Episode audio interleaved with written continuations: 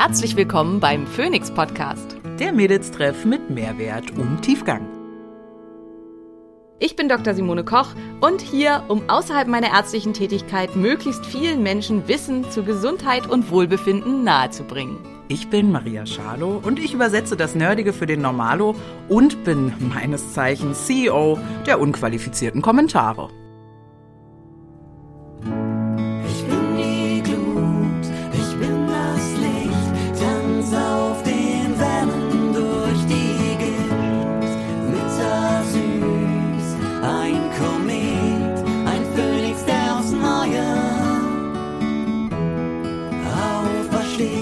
Dieser Podcast dient der reinen Wissensvermittlung.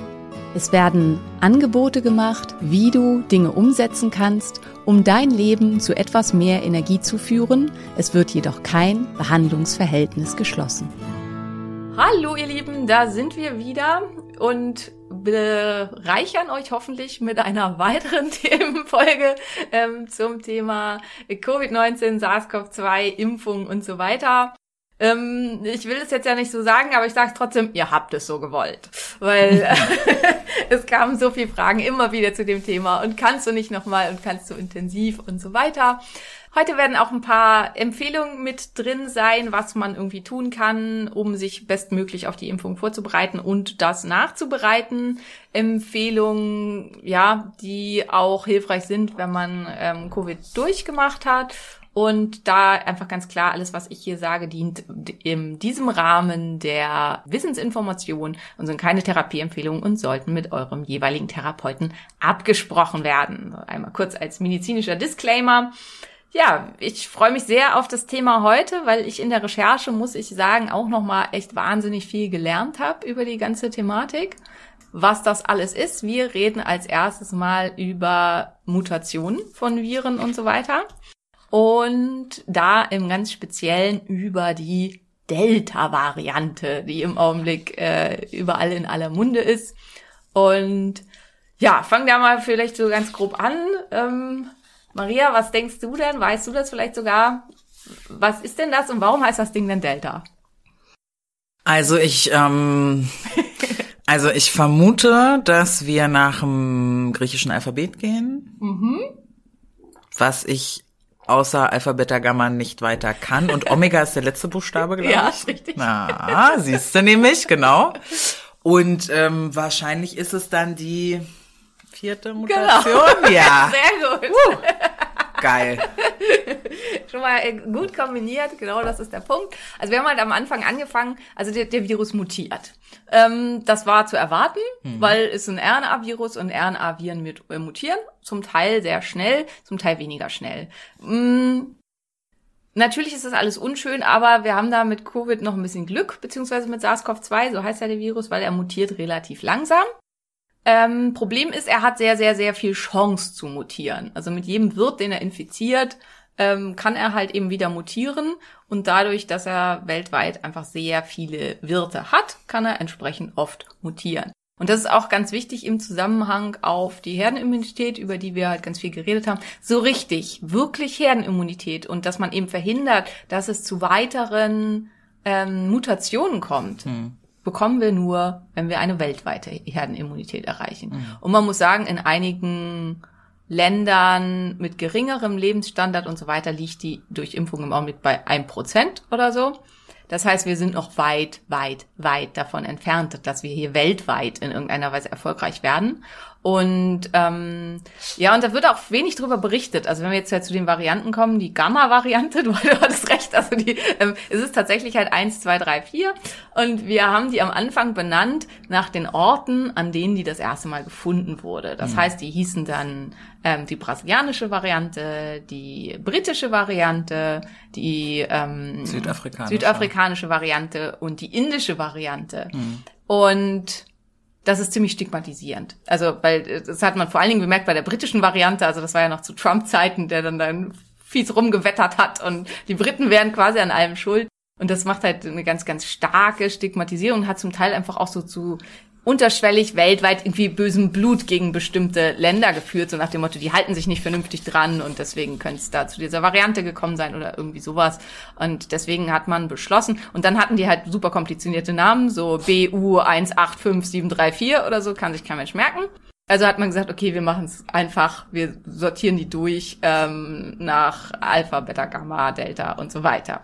So kommt es zu diesen Namen. Das heißt, Delta ist die indische Variante. Also das, was vorher als die indische Variante bezeichnet wurde, heißt jetzt Delta. Und das, was vorher als die brasilianische Variante bezeichnet wurde, heißt jetzt Gamma. Und das finde ich zum Beispiel in dem Zusammenhang auch interessant. Gamma ist deutlich gefährlicher und problematischer als Delta. Und Südamerika hat immer noch überwiegend mit Gamma zu kämpfen, wovon wir nichts hören. Und das sind auch immer so Sachen, die ich finde ich wichtig finde, mal zu thematisieren. Wir sind halt immer total in unserer eigenen Bubble. Und also die Brasilianer hatten ja massiv zu kämpfen mit wirklich auch schweren ähm. Hospitalisierungen, schweren Verläufen, vielen Todesfällen und so weiter. Kein Thema. Also wann war das mal in unseren Medien, was halt in Südamerika da so abgeht? Und wir reden halt im Augenblick alle ganz, ganz viel über Delta. Das machen wir jetzt auch ein bisschen intensiver. Delta verdrängt auch bei uns und in Amerika weitestgehend Gamma. Also Gamma kommt nicht zum Zug, weil Delta viel ähm, virulenter ist. Also es vermehrt sich schneller. Virulenter klingt wie ein schlechter 60er Jahre Frauenvorname. Virulenter. Okay. Ich Ja. höre ich hör mit den Kindern gerade so eine, ähm, die geheime Schule der Drachen.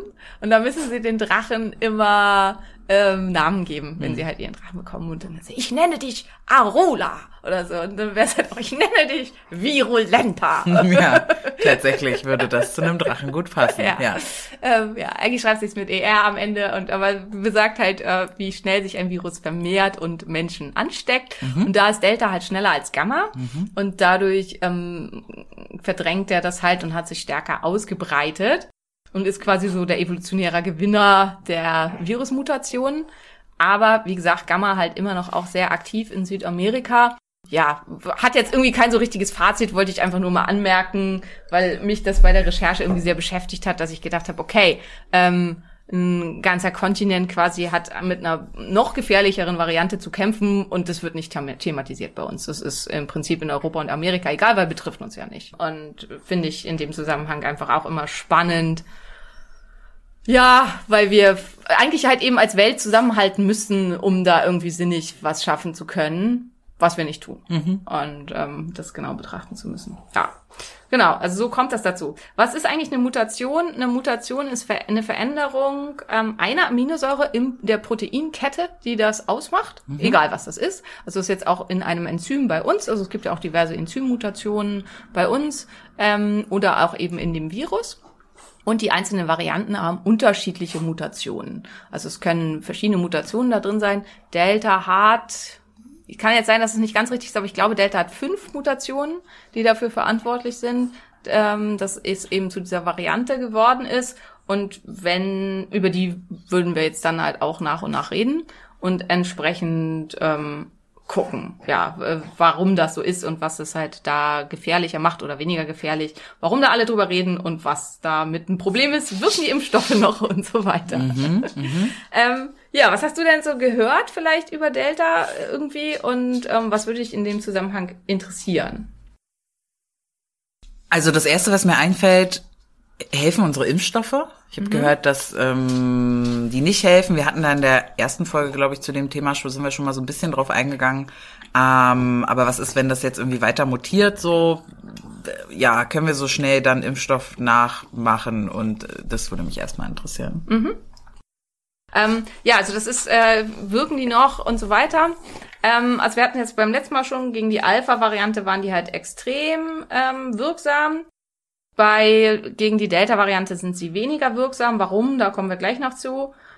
Wir haben da recht gute Daten aus UK, die gezeigt haben, dass, ähm, also nochmal so als Gegendaten, BioNTech Pfizer hat overall, ähm, zumindest nach der Zulassungsstudie, nach dem, was wir so weltweit gefunden haben, gegen Alpha, eine Wirksamkeit von in etwa ähm, 96 Prozent bis 99 Prozent, ähm, hat gegen ähm, die Delta-Variante nur noch eine Wirksamkeit von in etwa 88 Prozent. Und ähm, AstraZeneca hat nur noch ähm, eine Wirksamkeit von in etwa äh, 67 Prozent. Also eine deutlich ähm, geringere ähm, Wirksamkeit insgesamt. Und wir haben dadurch, also so overall, und das klingt jetzt so ein bisschen, also das, das ist halt dadurch, dass sich das mischt und dadurch, dass wir irgendwie auch Misch äh, Impfungen verabreicht haben und dadurch, dass sich viele, viele auch nur einfach haben impfen lassen und ähm, nach nur einer Impfung, also wir hatten immer noch eine 80-prozentigen Impfschutz ähm, in etwa nach einer Impfung, also 70 bis 80 je nach Impfstoff bei der Alpha-Variante. Ähm, bei Delta sinkt der Impfschutz ähm, erheblich, also auf so 40 Prozent nach, nur noch einer Impfung. Und das führt über alles zusammengerechnet zu einer Menge von Durchbruchinfektionen, das ist ja mein selbst erschaffener Begriff für äh, ich werde krank, obwohl ich geimpft bin, von 36 Prozent. Also 36 Prozent aller Leute, die geimpft wurden, bekommen statistisch, wenn sie damit in Kontakt kommen, trotzdem die Delta-Variante. Delta-Variante.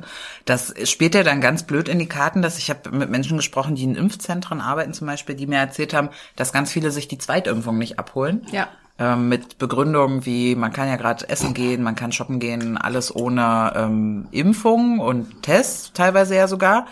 Und das würde ja bedeuten, dass das besonders dämlich ist in Anbetracht der Delta-Variante, die da ankommt. Das stimmt, ja. äh, Das ist, äh, also dämlich will ich jetzt nicht so Das hart sag sagen. ich, ja, ja. Das ist, das sag ich, ne? Das sag ich. Besonders ungünstig. Ja. Ähm, ja, ich glaube, dass es für viele auch einfach so ist, weil wegen Leben, also für mich war es auch ein riesen Struggle, das hinzubekommen, mit da zweimal ins Impfzentrum zu fahren. Ähm, weil ich das halt mit der Sprechstunde koordinieren musste, mit äh, irgendwelchen sonstigen Terminen. Und ähm, ich bin halt sowieso immer ja mit meinen ganzen Terminen ultra, ultra busy und da dann jetzt irgendwie noch eine Impfung zwischenzustopfen und dann noch Angst haben zu müssen, eventuell aufzufallen, was ja toi toi toi bei mir nicht der Fall war. Ähm, war echt hart und das ist, glaube ich, für viele das Problem, dass sie die erste irgendwie gerade noch so hinkriegen und dann denken sie, ach naja, ist halt halt ist okay und dann wird die zweite vergessen oder der Termin immer wieder verschoben und dann ist halt auch das Problem, wenn man den Zeitpunkt verpasst hat, also wenn man zu lange nicht äh, nochmal wieder geimpft wurde, dann ist halt unklar, ob es dann überhaupt noch funktioniert. Und dann wird halt oft also gemixt, also das dann und für die Mix-Impfungen wissen wir halt noch überhaupt nicht, wie da die äh, Wirkungen sind. Und das ist halt auch ganz, ganz wichtig. Zum Teil kam dann irgendwie auf, BioNTech wirke schlechter gegen Delta als Astra da, und man sollte deswegen lieber eine Mix-Impfung machen. Also das ist nicht korrekt. Ähm, Astra wirkt insgesamt schlechter. Und deswegen kam die Idee auf, dann als zweite Impfung BioNTech zu geben, weil dadurch die Antikörperbildung deutlich erhöht ist. Nicht andersrum. Ähm, und BioNTech hat einen stärkeren Wirkverlust als Astra, wirkt aber über alles gesehen immer noch besser gegen Delta als Astra. Also nur um da so ein paar Zahlen zu nennen, zu Fragen, die halt ähm, äh, da in dem Bereich aufkommen. Was aber der wichtige Punkt ist, dennoch besteht nach der Impfung ein 96-prozentiger Schutz gegen Hospitalisierung und Tod. Und das ist der entscheidende äh, Punkt. Also 96-prozentiger Schutz gegen Hospitalisierung. Das heißt, nur noch 4 Prozent mit der Erkrankung, die diese Durchbruchinfektionen kommen, bekommen, müssen in irgendeiner Form ins Krankenhaus, müssen in irgendeiner Form behandelt werden, bekommen irgendwie Komplikationen. Und hiermit ist nicht irgendwie ähm, Beatmung oder irgendwas geme- gemeint, sondern überhaupt die Notwendigkeit, medizinisch behandelt zu werden. Und das ist halt fürs Gesundheitssystem eine enorme Entlastung und natürlich auch für den Einzelnen ähm, im Verlauf eine deutliche Entlastung. Trotzdem, hatten wir halt schon in der letzten Folge, kann es einem mit so einer Durchbruchinfektion richtig scheiße gehen. Trotzdem ist es leider eben so, dass man ein Risiko hat, Long-Covid zu entwickeln durch die Durchbruchinfektion. Also da ganz, ganz wichtig in dem Zusammenhang.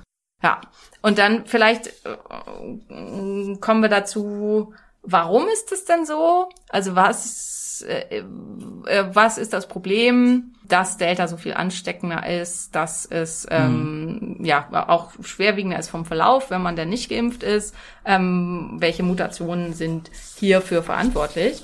Und ja, gehen da so ein bisschen irgendwie drauf ein. Genau, vielleicht, äh, das soll jetzt hier kein Abfragen sein in irgendeiner Form, aber vielleicht weißt du es ja noch. Ähm, wir hatten ja letztes Mal das Thema, warum trage ich trotzdem Maske? Ähm, da Spuckschutz. Genau, Spritzschutz. Spritzschutz. Spritzschutz. äh, genau, das, äh, das war das Wort dahinter. Genau.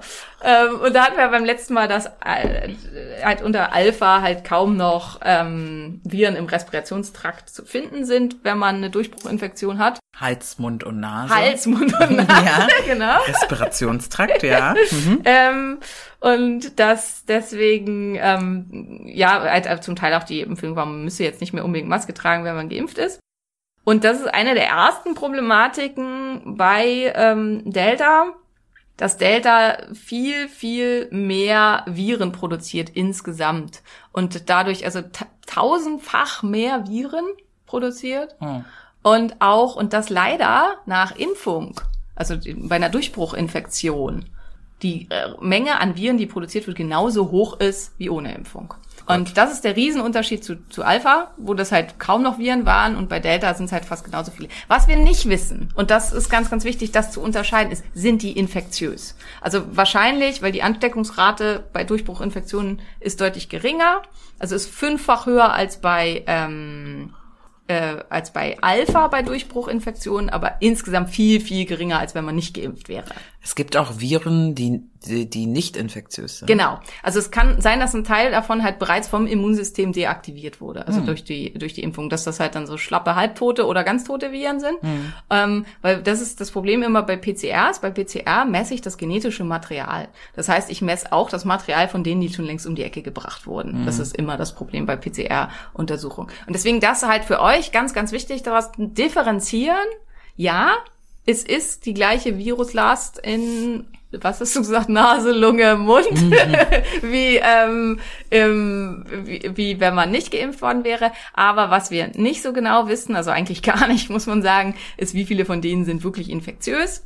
Wahrscheinlich ähm, ein relativ geringer Anteil oder ein deutlich geringerer Anteil, als wenn man nicht geimpft wäre, aber immer noch ein viel, viel, viel höherer Anteil, als wenn man ähm, Alpha gehabt hätte. Genau. Das kommt unter anderem zustande, ähm, dass mehr Spike-Protein produziert wird. Und das Spike-Protein, das sind halt die, woher, also jeder kennt inzwischen diese Bilder von ähm, SARS-CoV-2, diese lustigen Dotzel, die da überall rausstecken. Davon hat es halt viel, viel mehr. Und das ist wie bei so einer ollen Klette, wenn man spazieren geht, die irgendwo dran Je mehr hängen bleibt. Haken da, die hat, desto Genau. schwerer kriegt man die wieder ab. Genau, Ja. M- mehr Haken, desto eher bleibt sie hängen, desto schwerer wird man sie wieder los. Das ist eine der Probleme. Dann ähm, verändert sich die Anbindungsstelle, wo Antikörper anbinden können. Und dadurch wirken Impf wirkt die Impfstoffe, der Impfstoff schlechter. Und auch wenn man schon bereits krank war, das ist halt auch was, was echt blöde ist, kann man halt auch eher wieder krank werden, weil die ähm, Andockstelle sozusagen für Antikörper, also wo der Antikörper binden kann und dann ähm, die äh, körpereigenen Fresszellen erkennen hier böser Feind tot machen. Die haben sich verändert, die sind mutiert und dadurch kann man den deutlich schlechter erkennen. Und das ist das, was wir letztes Mal hatten. Der Körper hat halt gelernt, äh, hier soll rot sein und nun ist es plötzlich blau. Und dann Und wir wissen noch das- nicht genau, erkennt er es trotzdem oder nicht. Genau. Oder? Also wir wissen es schon, er erkennt es, aber halt eben nicht so gut. Also deutlich schlechter. Okay. Und zwar eben nur noch mit einer Rate von in etwa so ja 80 Prozent, je nachdem, ähm, wie viel Antikörper da sind und welche da sind. Und ähm, der Virus bindet halt durch diese verschiedenen Mutationen, bindet er deutlich stärker an die Zelle. Also es gibt, wie gesagt, insgesamt fünf Mutationen, die dazu führen. Und diese Kombi dieser verschiedenen Mutationen, die macht das Ganze so problematisch. Insgesamt ist aber, also zum Beispiel bei Gamma, ist diese Mutation der Antikörperanbindungsstelle, die ist viel, viel stärker und gegen Gamma wirken die Impfstoffe deutlich schlechter. Und das ist das halt, was, und das ist halt so quasi gute Nachricht in Richtung hinsichtlich Delta, dass der halt sich viel schneller vermehrt und viel mehr Viren produziert und deswegen halt so super, super ansteckend ist. So, was sind so Erkrankungen, wo du sagen würdest, die sind mega ansteckend? Welche, ähm, das, das kriegt man immer. Ich äh, saß tatsächlich mit einer Freundin von mir beim Essen zusammen letzte Woche und die hat, finde ich, den großartigsten akademischen Abschluss, den man haben kann. Die ist Master of Sex. Das gibt's? Ja, das hat sie studiert in äh, Merseburg und äh, die hat ganz lange in der ähm, AIDS-Hilfe gearbeitet Ja. auch. Und da äh, hat sie mir die Geschichte erzählt, als wir da so über unserem vietnamesischen Essen saßen, dass sich jemand ähm, im, in einem Kino, in einem besonderen ähm, Spaßkino. Äh, da hat er was ins Auge bekommen und hat sich mit HIV infiziert. Ah, okay. Ja. Also ähm, daran denke ich dann so, ne, ganz klassisch äh, Geschlechtskrankheiten. Wobei mir. man sagen muss, also nach dem, was ich alles über HIV weiß, ist die Wahr der Wahrheitsgehalt dieser Anekdote sehr stark anzuzweifeln. Sie hat in so einem Telefon gearbeitet, Ja, ja, wo die Leute ja. anrufen konnten, ja. Also das ist halt so, so dieses, das ist auch ein gutes Beispiel für, dass ihr so, so eine Art Science Brain für euch implementiert. Und sie hat gesagt, kann das stimmen? Und da sagt jetzt mein Science Brain ganz eindeutig, nein, das kann mit Sicherheit nicht stimmen. Tatsächlich ist es nämlich nur so, ist es so, also um das jetzt einmal kurz als Fakt, also man muss mit 1940 Männern schlafen, um sich, also das ist jetzt für ähm, heterosexuelle, für homosexuelle Männer ist das Risiko ein bisschen höher wegen Verletzungen und so, aber tendenziell muss man mit so einer hohen Anteil an Männern schlafen, um HIV zu bekommen, ähm, weil es halt nicht so eine häufige Erkrankung ist. Und insgesamt ist auch das Ansteckungsrisiko, wobei, das, da, Entschuldigung, da habe ich gerade einen Fehler gemacht, das Ansteckungsrisiko für Frauen ist tatsächlich am höchsten beim heterosexuellen ähm, Sex. Aber also das, man steckt sich nicht zwangsweise bei jedem Verkehr oder so mit HIV an, weil es muss halt irgendwie eine Verletzung da sein und man es gibt eigentlich keine dokumentierten Fälle über die Ansteckung über ähm, Auge oder Hautverletzungen oder irgendwie sowas. Und es gibt genau oder Schleimhäute. Also es gibt keine bewiesenen Infektionen über Oralverkehr. Nichtsdestotrotz sollte man das lassen. Ich Aber- sag auch nicht, dass er das dann hatte. Ich sag nur, er hatte Angst. ja, Angst, ja, Angst, ja, Angst, genau. Angst kann ich verstehen. Genau, das genau. Er hatte Angst dann genau. auf jeden Fall. Also weil Gott sei Dank ist HIV, sonst hätte es uns sicherlich vollständig dahin gerafft, ähm, eine relativ gering virulente Erkrankung, also die eine sehr geringe Ansteckungsrate hat. Ähm, was extrem virulent ist, sind Windpocken. Hm. Hattest du Windpocken? Ja, nee, geimpft? ich hat, ich bin geimpft Ah, auf jeden Fall. geimpft, Ich okay. bin geimpft. Ich hatte irgendwas anderes, äh, Ma Ma Masern, nee, ach keine Ahnung. Ich hatte was, irgendwas hatte ich. Eine Sache hatte ich, aber ansonsten ich bin total geimpft. Also ich ja. hatte Windpocken. Ich bin noch aus der äh, Generation quasi, wo glaube ich, ich weiß gar nicht, ob es die Impfung schon gab, aber es wurde nicht geimpft gegen Windpocken. Mhm. Und wir hatten alle Windpocken. Also ich, meine Schwester, der ganze Kindergarten, alle Freunde, alle hatten Windpocken. Mhm. Und Windpocken ist halt so eine der ansteckendsten Erkrankungen überhaupt. Und genauso ansteckend ist Delta. Hm. Ähm, also so, um das mal ins Verhältnis zu bringen. Und ist damit ansteckender als jeder Erkältungsvirus, den wir kennen, äh, ansteckender als die Grippe, ja, ansteckender als fast alle Erkrankungen. Und wie sind dann die Symptome, wenn man das dann hat? Das ist genau wie bisher. Ähm, nee, und das ist halt auch so ein bisschen das Problem. Also die Symptome sind erstmal wie ein Schnupfen. Also man wacht halt auf und hat vielleicht so ein bisschen matschigen Kopf, Nase läuft. Man könnte halt denken, man hat entweder einen Schnupfen oder eine Allergie. Also viele denken auch um diese Jahreszeit, sie haben eine Allergie, weil im Winter, äh, Quatsch, im Sommer hat man üblicherweise keinen Schnupfen. Ähm, ja, also Tristan hatte zum Beispiel so einen ganz dollen Schnupfen und da dachte ich auch schon, oh, Delta. Aber äh, ich habe ihn dann halt äh, mehrfachst getestet und er war immer negativ. Also und ähm, das Kind hat ja auch Allergien, also es war halt wohl Allergie, aber man macht sich da dann halt schon so ein bisschen Gedanken drüber. Ähm, und das ist natürlich ein bisschen auch ein Problem, weil wir sind ja auch so eine Durchbeißgesellschaft. Mit dem Schnupfen bleibt man ja nicht zu Hause. Also für all die, die halt schon wieder ins Büro gehen und die halt nicht Homeoffice machen, ist halt da so ein bisschen, ja, das macht's halt auch problematischer. Oder mit dem Schnupfen gehe ich halt auch vielleicht trotzdem einkaufen oder Sollte ja. man aber gerade in dieser Zeit wirklich nicht machen. Ja. Also sollte man, du als Ärztin, Ärztin wirst sagen, sollte man grundsätzlich nicht machen. Da kann ich mir. mich aber ja nicht, auch nicht von frei machen, ne? Also Ja. ich, ich bin ja die, die, die als erstes trotzdem hier auf dem Sessel sitzt, auch wenn sie sich nicht so gut fühlt. Aber Ja, genau. sollte man nicht Sollte machen. man nicht machen. Ähm, und jetzt ist aber doch dann noch mal deutlich bescheidener die Idee, wenn es dann wirklich nur ein Schnupfi ist. Genau, äh, in genau. den Symptomen. Ja, Mhm. ja. Und ähm, später kann das dann halt, so wie das halt auch, also und diese klassischen Varian äh, ähm, Symptome, die wir halt vorher hatten, also dieser Geruchsverlust, Geschmacksverlust, ähm, starker Husten, dieser trockene, ungewöhnliche Husten, das tritt fast, äh, also tritt viel, viel weniger auf. Und dadurch wird es stark unspezifischer. Also wenn du morgens aufwachst und du äh, dein Partner macht gerade Kaffee in der Küche und du riechst das nicht, also nicht mal ein bisschen, das ist halt was, was ganz vielen ganz unmittelbar aufgefallen ist, weil es halt total seltsam ist. Oder für viele auch, was ja fast noch schlimmer war, dass Sachen ganz anders riechen. Also ich habe zum Beispiel auch eine Patientin, für die riecht alles ekelhaft. Also die hat auch massiv Gewicht verloren nach der ähm, Infektion, weil es halt ewig dauert, äh, immer noch bestehen bleibt, diese Geruchssensation. Und für sie riecht alles ganz, ganz schrecklich. Also so schlimm, dass der Partner auf dem Balkon essen muss. Und das war natürlich was, was als Symptom auch extrem hervorstechend war, was man halt fast nicht ignorieren konnte. Und ähm, so ein Schnupfen lässt sich halt deutlich leichter ignorieren. Ich denke gerade darüber nach, ob ich so traurig wäre, wenn es, ähm, aber ja, natürlich, wenn es bleibt, ist es schade, aber ich stand noch bei dem Gewichtsverlust. Ach so. Keine gute Methode, um Gewicht zu verlieren. Ja, aber ich faste ja eh, ich faste ja auch gerade. Und das ist dann schon geil, wenn man dann, also man dann- unterstützen, aber da müsste man so steuern können. Ja, wenn man nicht den geilen Geruch von der Bäcker Bäckerei Ja, hätte. ja, so, oder genau das ja, alles. Stimmt, das Mm. äh, stimmt. Also selektiv wäre das vielleicht ein Hack, aber Ja, ja, aber ansonsten natürlich überhaupt nicht gut, ja. hätte man als Forschung in Erwägung ziehen. Ja. Ähm, ja, und das macht es halt da ein bisschen schwierig. Und später kann sich dann eben die üblichen ähm, Komplikationen eben entwickeln, Hm. also die dann auch zur Hospitalisierung führen und so weiter. Ähm, Sind denn ansonsten, Entschuldige. ja, alles gut. Sprich. Sind dann ansonsten die, ähm, also wie lange bin ich ansteckend, äh, wie, äh, ne, wie diese ganzen Werte, die wir da hatten, wie lange sollte man in Quarantäne sein, ist das alles gleich oder verändert sich das auch von Variante zu Variante? Genau, es hat sich auch verändert und das macht es echt super kompliziert und da bin ich mal gespannt, ob da irgendwie jetzt Anpassungen erfolgen. Also die Inkubationszeit ist kürzer, statistisch, äh, also ins, äh, gesehen ähm, durchschnittlich vier Tage statt sechs. Das heißt, also es war ja viel so dieses, wenn man irgendwie Kontakt hatte, sollte man fünf Tage, glaube ich, zu Hause bleiben. Ähm, da muss man jetzt halt sagen, nach fünf Tagen ist man dann auch wirklich echt relativ safe, dass man nichts hat. Also wenn es einem dann wirklich gut geht und ähm, ich meine, kann man sicherheitshalber nochmal einen Test machen, um auszuschließen, dass man asymptomatisch ist, Ja. aber ähm, Ja. ist halt sehr wahrscheinlich, dass man dann nichts hat.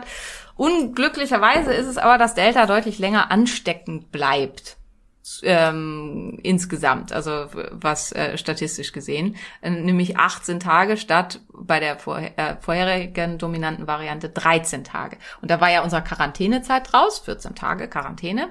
Und das wäre jetzt dann eigentlich zu kurz, weil man halt danach noch eine ganze Also Weile müsste man jetzt anstecken eigentlich drei Wochen Genau, Quarantäne man müsste die machen. Mhm. Quarantäne auf drei Wochen erhöhen, was schätzungsweise nicht auf so viel Gegenliebe stoßen wird, fürchte ich. Mhm. Weil, also 14 Tage waren ja schon hart. Ähm, und also man muss halt auch sagen, also so bei den, also man muss das dann am besten untersuchen. Also einige haben es vielleicht mitbekommen bei den Olympischen Spielen, bei den Sportlern, da hat man dann tatsächlich halt Abstriche gemacht, um die Viruslast zu ermitteln. Ähm, und die durften dann halt wieder raus, wenn sie keine Viruslast mehr im Respirationstrakt haben. Aha, Äh, spätestens jetzt haben bestimmt alle gelernt, was Respirationstrakt bedeutet. absolut. Ähm, und ähm, das macht halt total Sinn. Also ich denke, das ist halt was, was sich dann einbürgern sollte, damit man die Leute nicht länger einsperrt als unbedingt nötig. Weil, äh, also 21 Tage Quarantäne gar nicht raus dürfen, wenn man vielleicht noch in einer Einzimmerwohnung ohne Balkon wohnt. Ohne Haustier, ohne Lebenspartner. Genau, stelle ich mir echt ziemlich, ziemlich schrecklich vor und dann immer nur da eine Tüte vor die Tür gestellt kriegt oder so. Also insofern hoffe ich, dass sich halt einbürgern wird, dass da dann regelmäßig Untersuchungen erfolgen. Das ist irgendwie, also dafür braucht man auch erstmal ein System und so, aber das wäre halt ideal, wenn man halt gucken würde, ist jemand noch ansteckend oder nicht. Und der dann, weil es gibt halt auch, also ich hatte ja diese Studie mit den Sportlern und da war zum Beispiel einer bei, der war noch monatelang ansteckend. Also da war, der hatte keine Symptome, aber der Körper hat den irgendwie nicht weggekriegt, den Virus. Also der war so eine Art Dauerausscheider. Und das war für den halt Riesenproblem und total blöd, weil der Polizist ist und halt dementsprechend auch nicht arbeiten konnte. Und natürlich wurde er weiter bezahlt. Äh, Wir haben ja unser Gott sei Beamtentum. Dank Beamtentum, Genau. ja. Aber ähm, es war halt, also ewig Quarantäne, ne? Und zwar für den der absolute Horror. Und es wusste halt auch keiner damit was anzufangen, weil er halt eigentlich gefühlt gesund war von den Symptomen her. Aber äh, keine. Der Superspreader. Ja, Super Spreader, genau. Und deswegen dann da eingesperrt war. Ja, also insofern da so als Idee zu. Ähm, wenn man nicht geimpft ist, dann ähm, ist die, die Erkrankung, ist der Delta halt auch insgesamt, also macht mehr Symptome, ist schwerwiegender.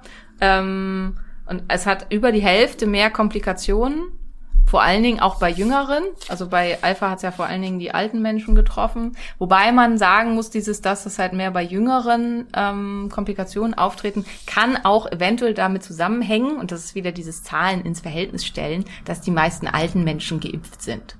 Und ähm, mhm, ja, also es kann ein sogenannter Bias sein, also ein Folgefehler, weil die meisten Men alten Menschen geimpft sind, haben wir jetzt eben deutlich mehr Komplikationen bei jungen Menschen. Ähm, wir haben eine fünffach höhere Todesrate. Das ist auch wieder, ne, es klingt jetzt hier so, oh Gott, wir haben ja insgesamt nicht so eine hohe Todesrate. Also in Deutschland hatten wir insgesamt eine total niedrige Todesrate. Finde ich halt auch immer, so ganz viele von den ganzen Zahlen, die wir benutzen, sind ja aus den USA. Wir hatten hier nie so schlimme Todeszahlen und so weiter wie in den USA. Vielleicht, weil wir gesünder sind, vielleicht, weil wir genetisch besser klarkommen mit dem Virus. Warum das so ist, wissen wir nicht. Aber ähm, also fünffach höhere Todesrate von 10 Prozent ist halt viel, viel schlimmer als fünffach the- äh, erhöhte Todesrate von 1,6 Prozent oder so. Sind das die echten Zahlen? Ähm, nein. Okay. ich habe die ersten echten Zahlen nicht im Kopf, aber ich glaube, es war irgendwie so in dem Bereich. Also Deutschland war, glaube ich, so bei zwei Prozent irgendwie so in dem. Maria googelt jetzt, vielleicht können wir euch gleich die echten Zahlen liefern, aber ähm, die USA hatte auf jeden Fall viel, viel, viel, viel höhere Zahlen als äh, Deutschland. Und ja, und 85 Prozent höhere Rate an Krankenhausaufenthalten und das ist halt was, was vor allen Dingen ähm, gesundheitspolitisch äh, politisch ein Problem ist und ähm, gesundheitswirtschaftlich. Und ja, einfach auch, wenn halt alles belegt ist mit Covid-Patienten, dann können halt vielleicht andere nicht mehr so gut behandelt werden.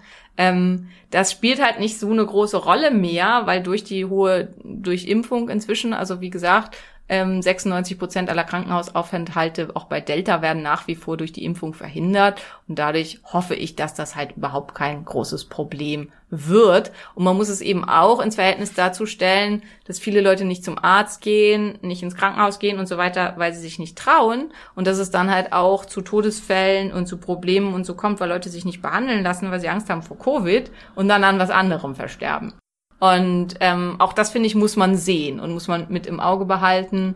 Und finde ich, ist auch was, was eben ganz, ganz wichtig ist, da mit dran zu denken und in dem ganzen Diskussionsbereich und so auch mit daran zu denken, dass was uns eben gegen Hospitalisierung schützt, ein guter Gesamtgesundheitsstatus ist. Also das hatten wir schon in der letzten Folge. Das schützt uns leider nicht unbedingt vor Long Covid.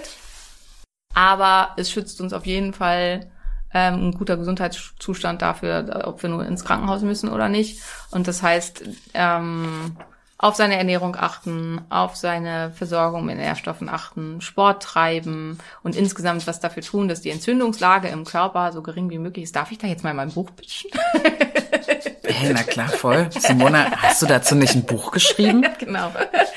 Also wer sich darüber, dafür interessiert, was könnte man da irgendwie alles machen? Also das Anti-Entzündungsprogramm ist mein ähm, neuestes Buch.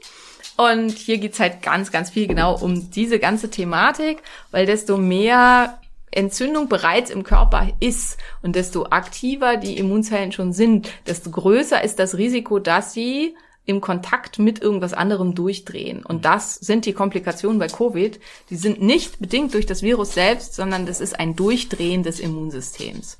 Das verursacht halt äh, die Komplikationen, die dann zu Krankenhausaufenthalt und Tod führen. Was uns umbringt bei SARS-CoV-2-Infektionen, bei Covid-19, ähm, ist eine Überreaktion des Immunsystems, nicht der Virus selbst. Also es ist keine massive Replikation des Virus in 100.000 Körperzellen, die dann alle gleichzeitig kaputt gehen, die dann da zum Tod führen. Solche Viren gibt's auch, Ebola zum Beispiel. Aber das sind halt welche, die sich meistens halt auch selber relativ schnell vernichten, weil sie den Wirt vernichten. Also eine zu hohe Tödlichkeit ist auch nicht sinnvoll sozusagen für, Für den den Virus. Virus genau. Ja. ähm, aber äh, natürlich eigentlich gar nicht lustig, aber wir haben am, äh, früher gerne, wie heißt denn das? Bio, Biond Inc. oder so. Es gibt Bio Inc. Es gibt so ein Spiel, wo man den Virus spielt und äh, die Menschheit vernichten muss. Und da ist es halt immer ungünstig, wenn man den Virus zu tödlich macht, weil dann löscht er sich selber aus. Ähm, genau, und bei SARS-CoV-2 ist es so, dass er an sich eigentlich relativ harmlos ist, aber dass wenn er das Immunsystem übermäßig antriggert, dass es dann eben zu diesen ganzen schwerwiegenden Komplikationen führt und das dann eben am Ende zum Tod führen kann. Ähm, das ist dann unter anderem der sogenannte Zytokinsturm und dadurch kommt es dann zu massiven ähm, Veränderungen auch im Blut, äh, zu ähm, Thrombosen, zu ähm, Kapillarverstopfungen an diversen Stellen und das alles kann dann halt eben dazu führen, dass es am Ende zum Tod kommt, beziehungsweise halt in der Lunge dann zur interstitiellen Pneumonie, also dass das ganze Gewebe der Lunge so entzündet ist, dass keine Luft mehr geholt werden kann. Und da ist dann auch das Problem, hier nützt leider auch Beatmung nicht viel, weil das Lungengewebe einfach keinen Sauerstoff aufnehmen kann, egal was ich da reinpumpe. Und ja, ist einfach, das macht halt das so böse und schwerwiegend. Und deswegen möchte man halt diese Fälle nach Möglichkeit nicht, auch wenn es nicht viele sind. Okay. Ja, Gibt's denn, ähm, ich weiß gar nicht, da hatten wir das äh, am, am Anfang schon, gerade erinnere ich mich gerade gar nicht mehr, die, welche Impfstoffe bei Delta besser wirken? Das hatten wir. Das ne? hatten wir, Das ja, hatten genau. wir. BioNTech hatten wir- und, und AstraZeneca nicht so gut. Genau, genau. Und ähm, also ich glaube, Moderna und Johnson Johnson müsste halt auch so ähnlich sein. Also weil es sind ja die ähnlichen ähm, Gruppen. Aber am Ende wirken sie halt alle, vor allem gegen Hospitalisierung wirken sie halt alle ganz gut. Ähm, ich finde in dem Zusammenhang auch das, was ich am Anfang gesagt habe. Also wir haben halt weltweit nur einen gewissen Anteil an Impfstoffen. Und ich finde, bevor wir jetzt anfangen, irgendwie Leute, die mit Astra geimpft sind oder mit Johnson Johnson, nochmal mit BioNTech zu boostern und so weiter und uns in, in unserer westlichen Gesellschaft noch zusätzlich bepütschern, ähm, damit halt auch noch der Letzte nicht ins Krankenhaus muss, so ungefähr, weil die sind ja geimpft und die haben halt eine 96-prozentigen Schutz gegen Hospitalisierung, finde ich, weil, wie gesagt, wir sitzen halt alle auf diesem Planeten und wir können halt, wenn wir wirklich wollen, dass wir uns nicht mehr mit diesem blöden Virus beschäftigen müssen, dann müssen wir diese Pandemie weltweit beenden. Und das heißt, diese Impfstoffe sollten meiner Meinung nach am besten kostenlos den Ländern zur Verfügung gestellt werden, die halt einen deutlich geringeren sozialen Staat. Die Diskussion gab's ja oder gibt's ja auch in gerade ähm, antikapitalistischen oder kapitalismuskritischen Kreisen ganz häufig, dass wie kann etwas sein, das uns töten kann, ähm, Geld kostet, wie kann Ja. ein Impfstoff vermarktet werden, wie ähm, wie kann sowas sein, dass ähm, Menschen sich daran bereichern dürfen und können. Ne? Und dann ähm, gibt es natürlich dem entgegen, dass na, ist ja nicht kostenlos, das zu entwickeln. Ne? Die Menschen müssen bezahlt werden, die da dran äh, mit dran sind. Und da wird ja oft danach geschrien, dass sowas eigentlich verstaatlicht und ähm, ja eben kostenfrei sein sollte.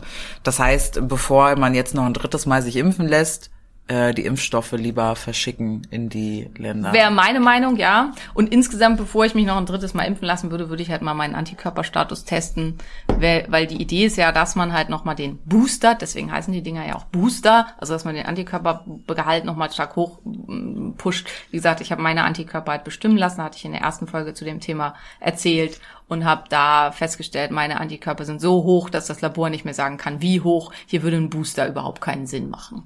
Und, und äh, im Zuge damit wahrscheinlich auch mal den Vitamin- und Mineralstoffhaushalt Ja. checken lassen, weil wenn der macht voll Sinn. wenn der gesund ist oder gesund hoch ist und dazu irgendwie die, Die Antikörper, Antikörper noch ja. okay sind, dann braucht man das eh nicht. dann ja. hat man hoffentlich sehr gute Chancen, dass das Immunsystem, wenn es dann auch mit der Delta-Variante in Kontakt kommt, sich denkt, ah, sieht nicht genauso aus wie das, was wir gelernt haben, aber sicherheitshalber machen wir das mal nachhaltig platt. Wir haben genug Energie, wir sind Genau. fit genug, wir gehen da jetzt mal drauf. Wir müssen uns jetzt nicht permanent mit dem äh, eingewachsenen Zehennagel, dem äh, durch äh, Schlafmangel geschwächten Problematiken, den wir essen nur Scheißproblematiken beschäftigen. Also ähm, können wir jetzt diesen Eindringling hier effektiv tot machen. Und ähm, das ist halt auch was, was ich finde, was viel zu wenig thematisiert wird, was wir vielleicht hier jetzt auch noch zu wenig thematisiert haben. Ähm, welch, dass es halt eben natürlich eine extrem große Rolle spielt hinsichtlich vor allen Dingen Hospitalisierung und Tod und so weiter, wie der Gesamtgesundheitszustand des Körpers ist. Und das halt eben auch für die Wirksamkeit der Impfung das eine ganz, ganz große Rolle spielt. Und wenn wir von Solidarität und ähm, Eigenverantwortung sprechen, finde ich, muss man auch das thematisieren. Also, dass auch hier eine Eigenverantwortung liegt und dass es im Prinzip auch unsolidarisch ist, wenn ich am Tag 30 Zigaretten rauche und dann erwarte, dass die Gesellschaft aber dafür gerade steht und zahlt und auch ähm, ja sich äh, quasi Einschränkungen unterwerfen muss, auch in der persönlichen Entscheidungsfreiheit, damit mir nichts passiert. Also das finde ich halt persönlich, das ist jetzt eine sehr harte Meinung und kein Fakt, ähm, äh, finde ich aber persönlich, dass das eben auch ähm, ja irgendwie unsolidarisch ist und schwierig ist. Also äh, insofern kompliziertes Thema. Lehnt man sich natürlich auch immer echt weit auf dem Fenster, wenn man da irgendwie was zu sagt. Aber das sind halt Sachen, die kann ich sehr schnell ändern. Und entgegen zu dem, was wir halt in der letzten Folge hatten, zu denen, die sich nicht impfen lassen können, weil sie irgendwelche Krankheiten haben und so Einschränkungen haben, dass das einfach nicht möglich ist. Und insofern, ja, finde ich da halt eben auch, dass man da entsprechend gucken muss.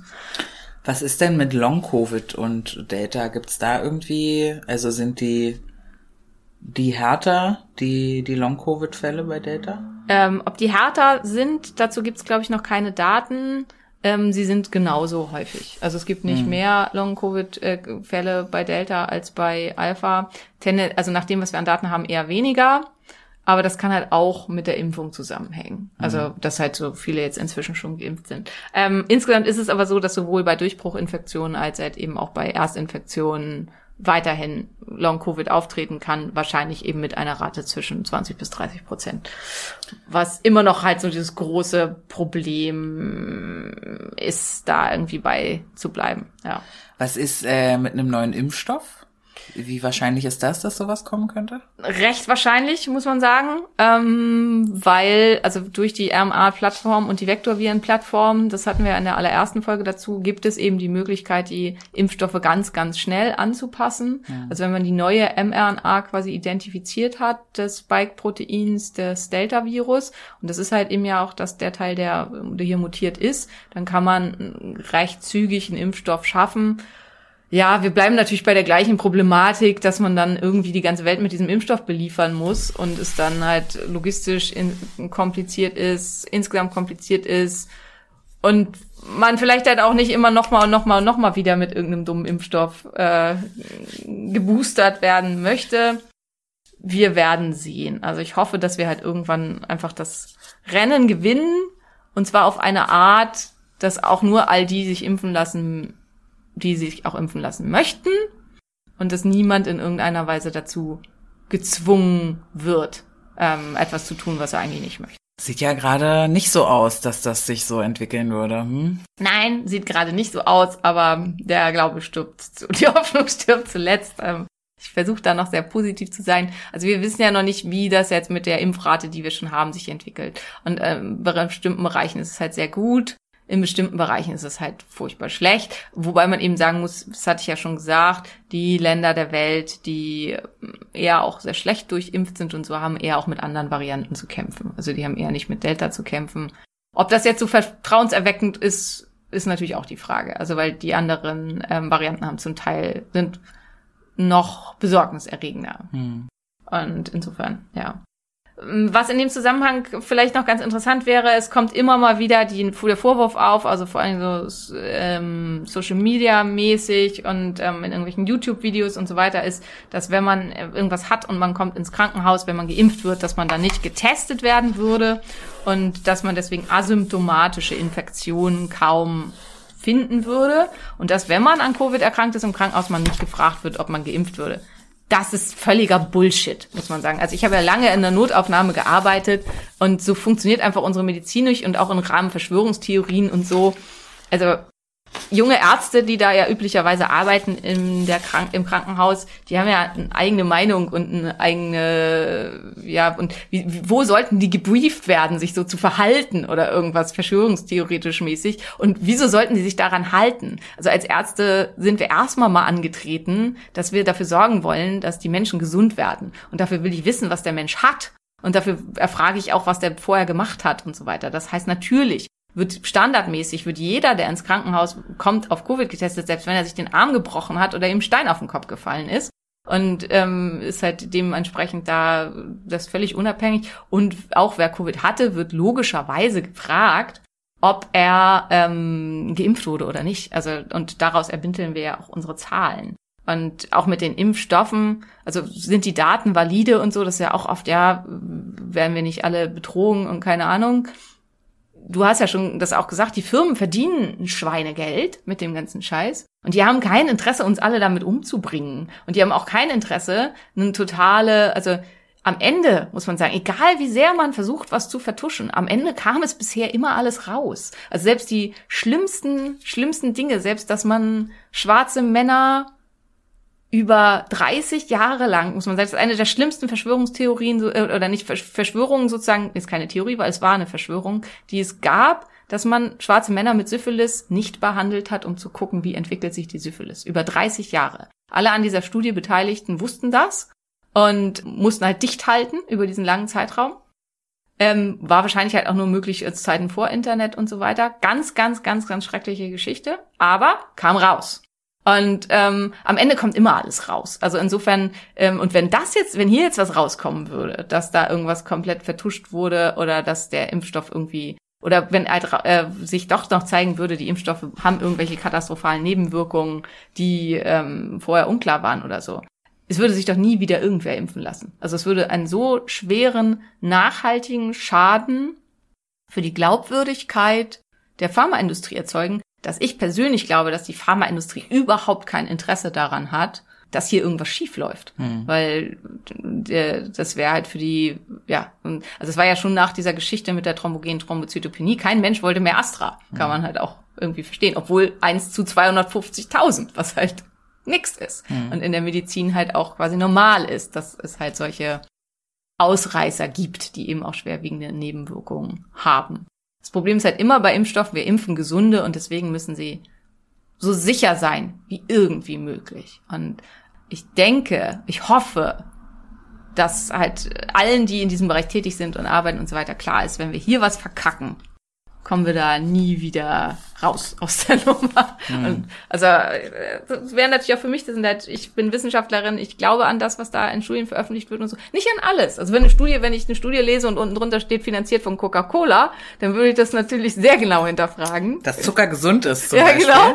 Ob das hier wirklich. Aber an diesen Impfstoffen muss man auch sagen, weil du gesagt hast, wurde nach staatlichen Mitteln, ähm, also alle Impfstoffe wurden in Kooperation entwickelt von staatlichen universitären Leistungen und dann in Zusammenarbeit mit einer Pharmafirma. AstraZeneca wurde tatsächlich, nee, ich glaube Johnson Johnson. Ah, Entschuldigung, das weiß ich jetzt nicht genau. Ich glaube, das ist Johnson Johnson. Johnson Johnson, meine ich, wurde äh, fast bis zur Zulassung nur von Oxford entwickelt, also von der Oxford Univers- University, die den eigentlich auch alleine auf den Markt bringen wollten, die sich dann aber am Ende dann wahrscheinlich aus finanziellen Gründen halt dann doch noch mit, äh, mit Astra, also mit AstraZeneca zusammengeschlossen haben. Äh, Quatsch, ja, Simone, mit Johnson Johnson zusammengeschlossen haben, um diesen ähm, Impfstoff dann rauszubringen. Aber in allen Projekten ste steckten halt auch sehr viel staatliche Wissenschaftler, die ähm, kein hohes wirtschaftliches Interesse haben. Weil das ist halt auch ein trauriger Teil an der ganzen Geschichte. Die Menschen, die da forschungsmäßig hinterstehen, die werden nicht reich damit. Und die verdienen halt auch nicht gut. Ähm, also wer äh, als Forscher, Wissenschaftler äh, angestellt ist an einer staatlichen Institution, natürlich nagt er nicht am Hungertuch und kann halt hoffentlich auch irgendwie in einem schönen Haus leben und seine Familie gut ernähren. Aber Multimillionär oder irgendwas wird er nicht. Also absolut nicht. Das ist ein normales, überschaubares Gehalt der Mittelschicht, was man da verdient. Und ähm, ja, wer dann halt nachher richtig reich damit wird, sind halt die dann ganz oben in den Pharmakonzernen. Und die Aktionäre. Und die Aktionäre, Ne? Also ja. BioNTech haben ja in meinem Umfeld auch äh, viele gekauft und zwischendrin dann irgendwie auch mal wieder abgestoßen, als nicht ganz klar war, ob sie es hinkriegen werden und jetzt auch bereut, weil wir haben es So ja wie ich zum. Beispiel.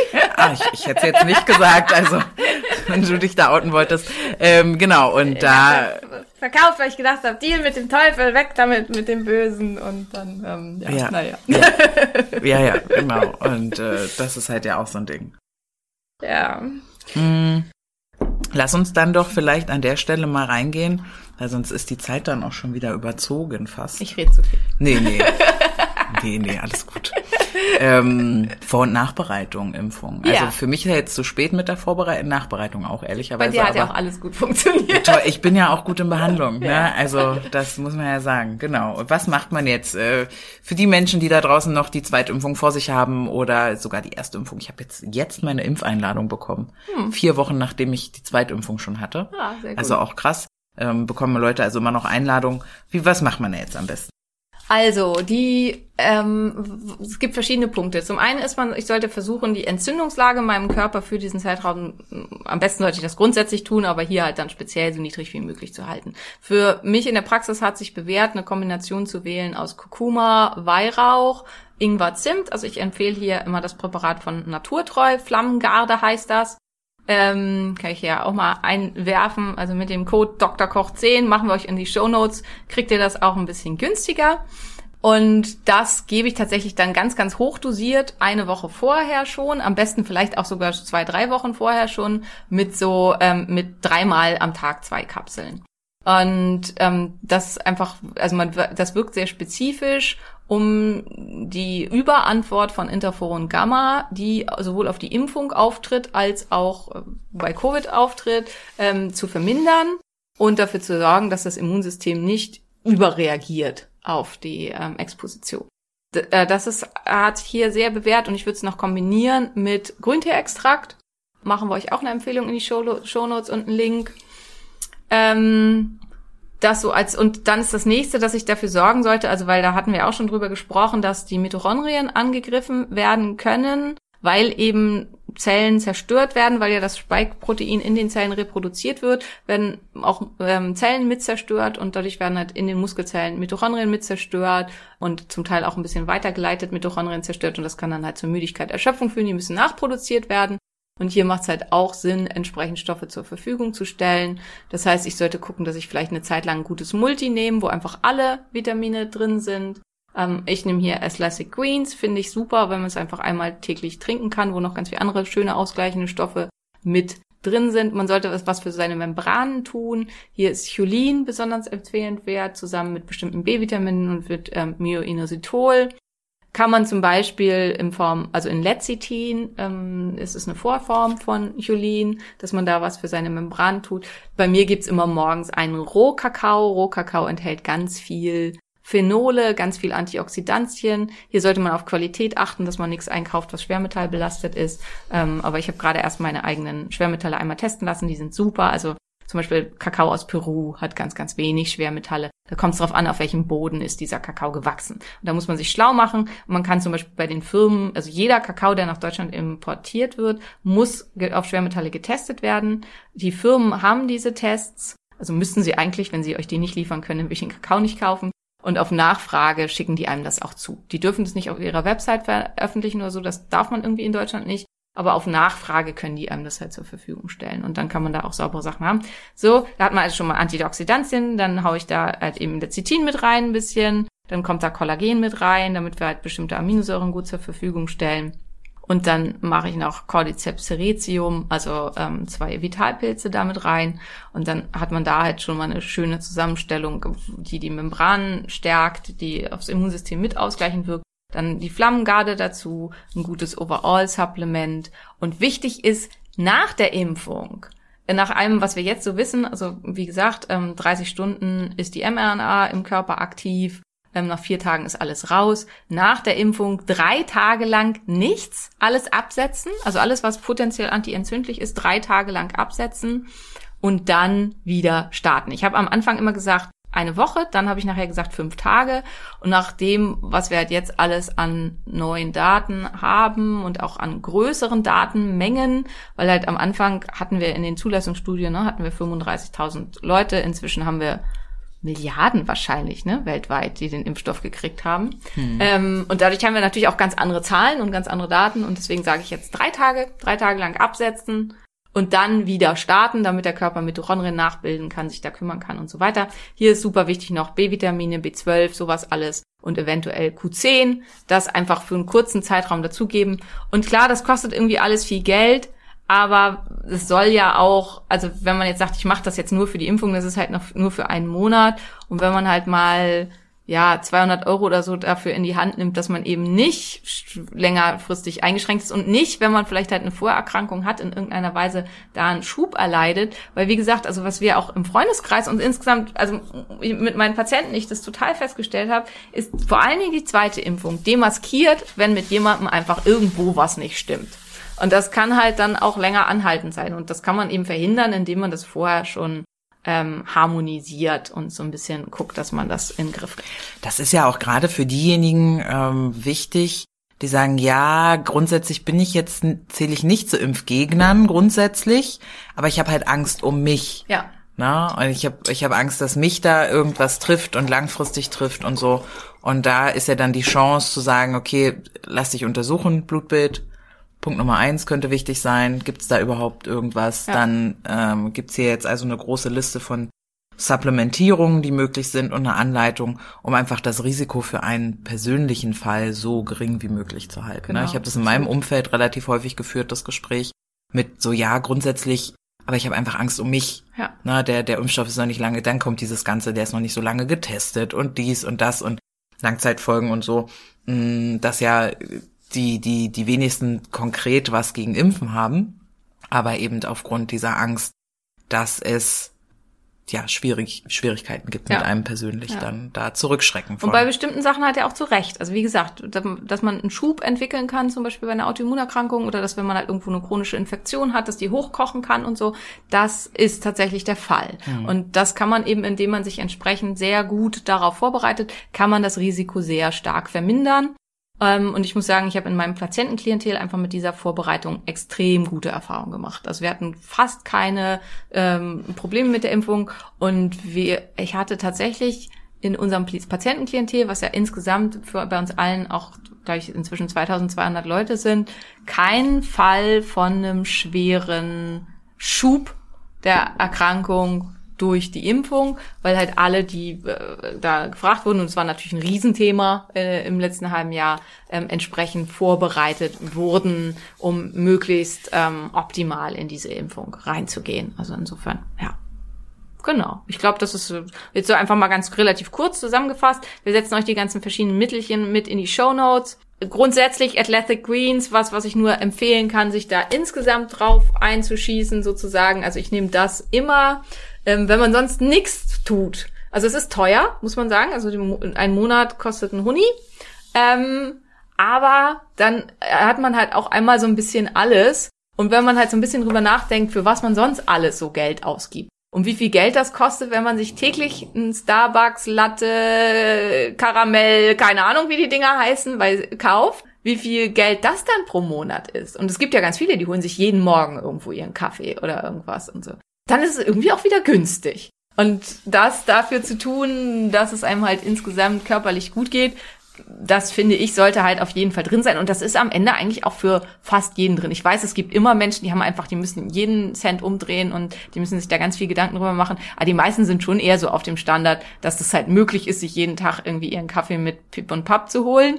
Oder jeden Tag ihren irgendwie Sandwich an der Bude oder so. Und ähm, davon ist halt eher das ist eher gegenteilig für die Gesundheit. ja. Und da sind wir halt auch bei einer Frage von Prioritäten, ne? Wir können dazu auch gerne mal eine Folge machen. Es gibt unter Umständen Krankenkassen in Deutschland, die ähm, ja präventive Maßnahmen mitbezahlen.